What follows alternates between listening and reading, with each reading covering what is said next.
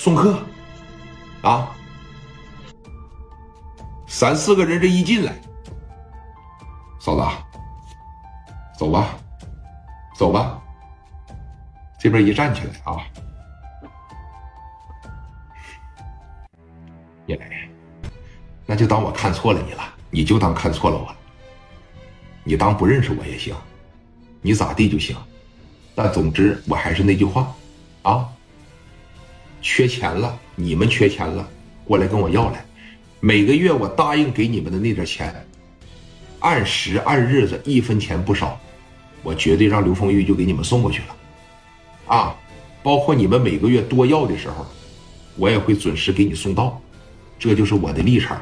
我再说最后一遍，你们家缺钱，我拿那个姓文的，我给不着他。有能耐你让他上青岛抓我来呀。他不是牛逼吗？有能耐把我带重庆去啊！装什么傻呀？跟我俩在这儿，谁都能从我手里边把钱抠摸走啊！啊！送客，一说送客，磊哥这边小眼镜扒着一戴上，扭头奔着自个儿办公室就去了。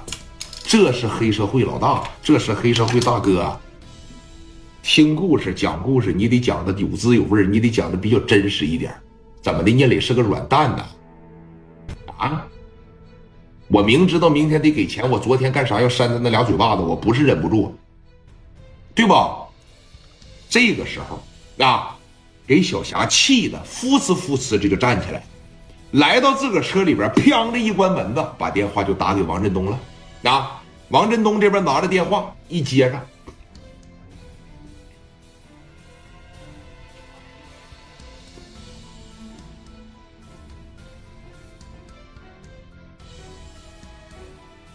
喂，哎，老王啊，我是小霞，怎么样？